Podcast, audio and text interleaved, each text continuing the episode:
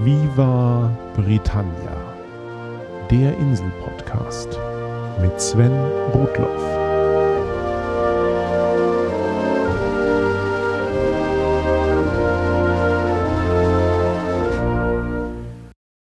Hallo und herzlich willkommen zur ersten regulären Folge von Viva Britannia. Für den Anfang habe ich mir ein scheinbar offensichtliches Thema ausgesucht. Wenn man einem Deutschen den Begriff England zuruft, ist ziemlich sicher unter den ersten drei Reaktionen auch, ah, die fahren doch auf der linken Seite. Direkt nach William und Kate. Und die wollen doch aus der EU raus. Lasst sie doch. Nun, der Linksverkehr gilt nicht nur auf der Insel, sondern in mehr als einem Viertel aller Länder der Welt, aber für uns ist er irgendwie untrennbar mit Großbritannien verbunden. Die Begegnung von Ausländern mit dem Linksverkehr vollzieht sich üblicherweise in drei Stufen. Meine ersten Urlaube in Großbritannien habe ich als Jugendlicher dort verbracht und da hieß es dann entweder mit dem Bus oder mit dem Flugzeug ging es auf die andere Seite und dann war ich dort nur als Fußgänger unterwegs. Das ist dann aber auch die größte Gefahr des Linksverkehrs. Wenn man als Fußgänger versucht, die Straße zu überqueren, schaut man grundsätzlich zur falschen Seite. Die Gefahr kommt in Deutschland von links, in Großbritannien kommt sie von rechts.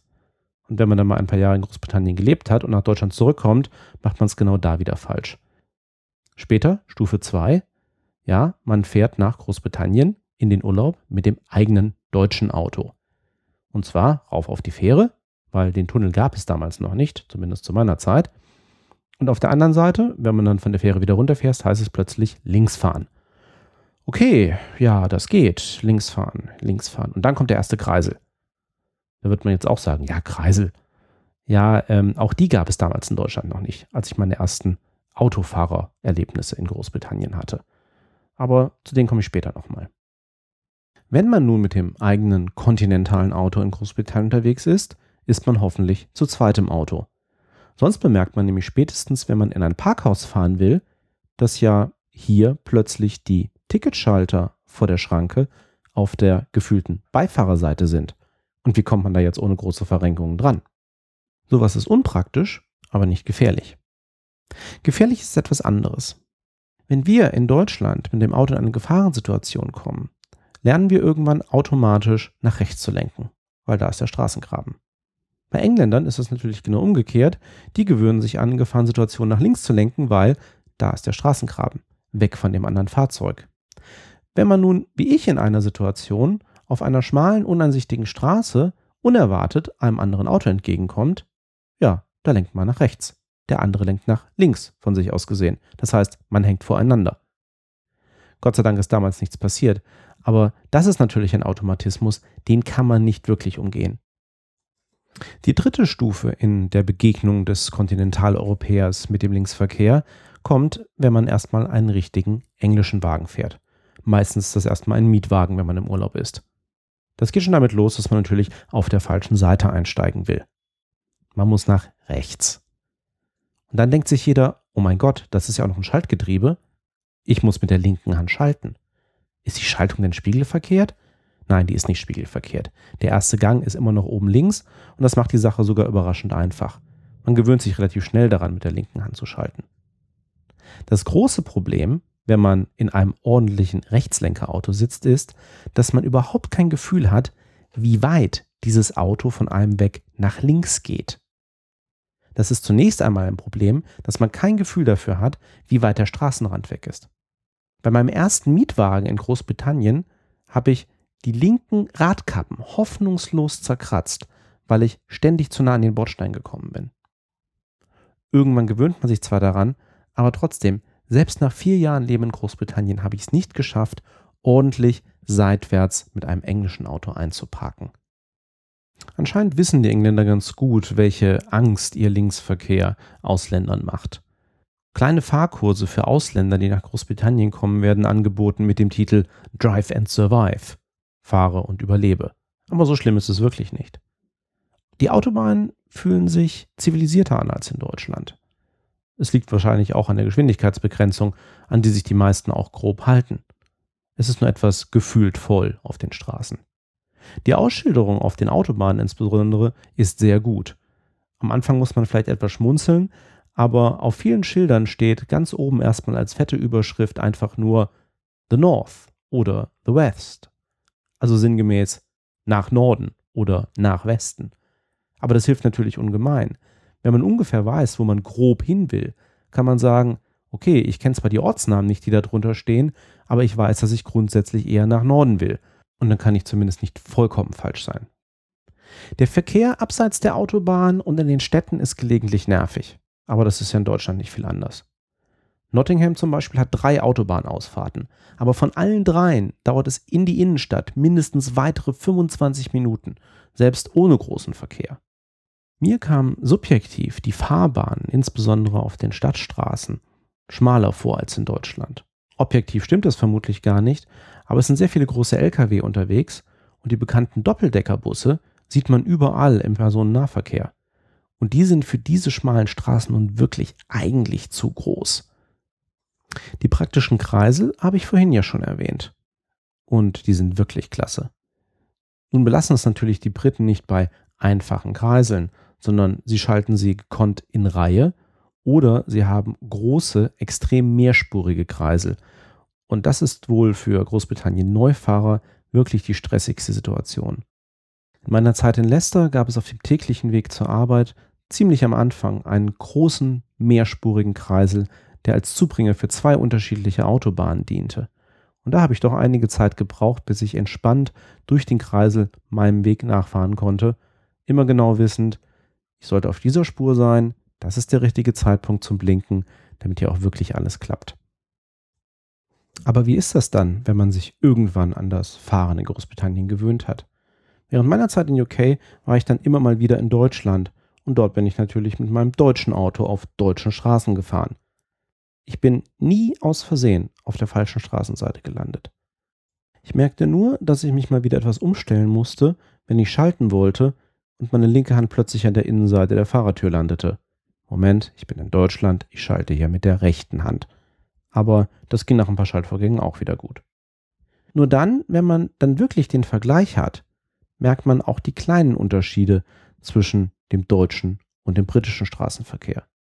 Zum Beispiel ist es in Großbritannien üblich, dass an Kreuzungen die Ampeln auf der anderen Seite der Kreuzung stehen. Das heißt, wenn man der Erste in der Reihe ist und an der Kreuzung wartet, muss man sich nicht eventuell den Hals verrenken, weil die Ampel direkt neben einem steht und dämlich positioniert ist. Nein, man schaut einfach direkt über die Kreuzung nach vorne und dort ist eine klar sichtbare Ampel für einen. Und die hat mir irgendwann in Deutschland extrem gefehlt.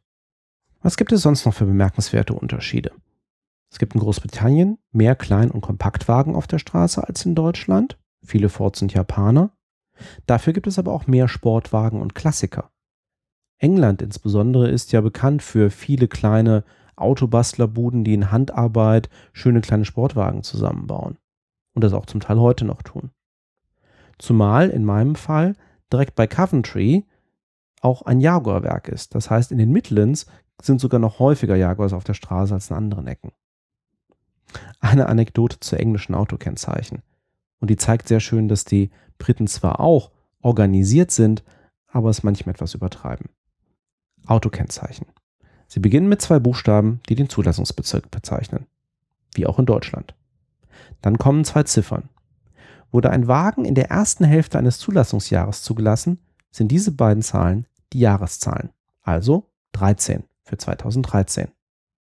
Wurde der Wagen in der zweiten Hälfte des Zulassungsjahres zugelassen, bekommt er die Jahreszahl plus 50, also 63 für 2013.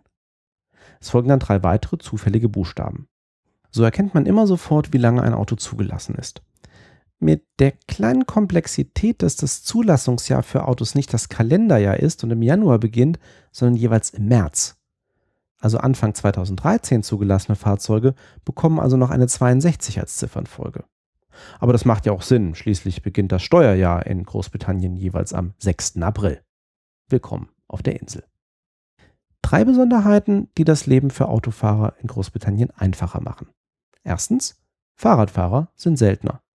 Zweitens, die meisten Fahrradfahrer und eigentlich alle Motorradfahrer tragen neongelbe Warnwesten und sind absolut nicht zu übersehen.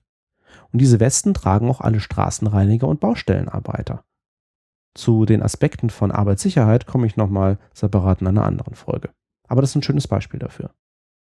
Drittens, Autobahnbaustellen sind grundsätzlich Wanderbaustellen und scheinbar 24 Stunden, sieben Tage die Woche aktiv, um so schnell wie möglich fertig zu werden.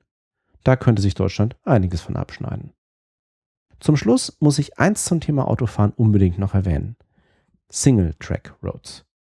Die sind mir nur in entlegeneren Teilen Schottlands untergekommen, aber dort recht häufig.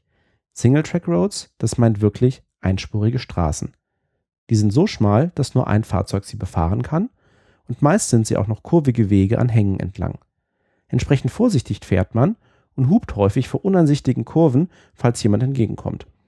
Ab und zu gibt es breitere Stellen, an denen man aneinander vorbeikommt. Im Zweifelsfall setzt dann derjenige Fahrer zurück, der näher an einer solchen Stelle ist. Oder wenn man weiß, dass jemand entgegenkommt, wartet man einfach an einer solchen Stelle. Auch wenn es deutlich anstrengender ist, auf Single-Track-Roads unterwegs zu sein, weil man ständig aufpassen muss, gibt es wohl keinen anderen Ort, an dem man so vielen zwangsläufig zuvorkommenden und kooperativen Verkehrsteilnehmern begegnet. Und das in meist tollen Landschaften. Das soll's sein für heute. Thanks for listening. Cheers. Bye bye.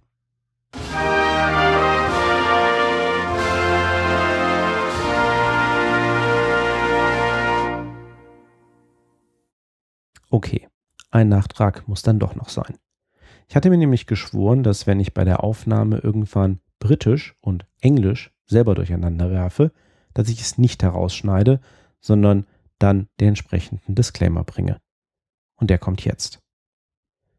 Ganz offiziell, Großbritannien ist der Name der Insel. Auf dieser Insel befinden sich die Nationen England, Wales und Schottland. Großbritannien bildet zusammen mit Nordirland das ganz offiziell Vereinigte Königreich von Großbritannien und Nordirland oder im Englischen auch United Kingdom of Great Britain and Northern Ireland. Nun werden aber meist Britisch und Englisch oder Großbritannien und UK synonym verwendet.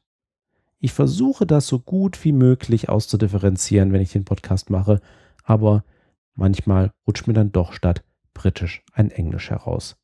Also, wenn mir das passiert, seht es mir bitte nach. Ich kenne den Unterschied und toll, dass ihr es gemerkt habt.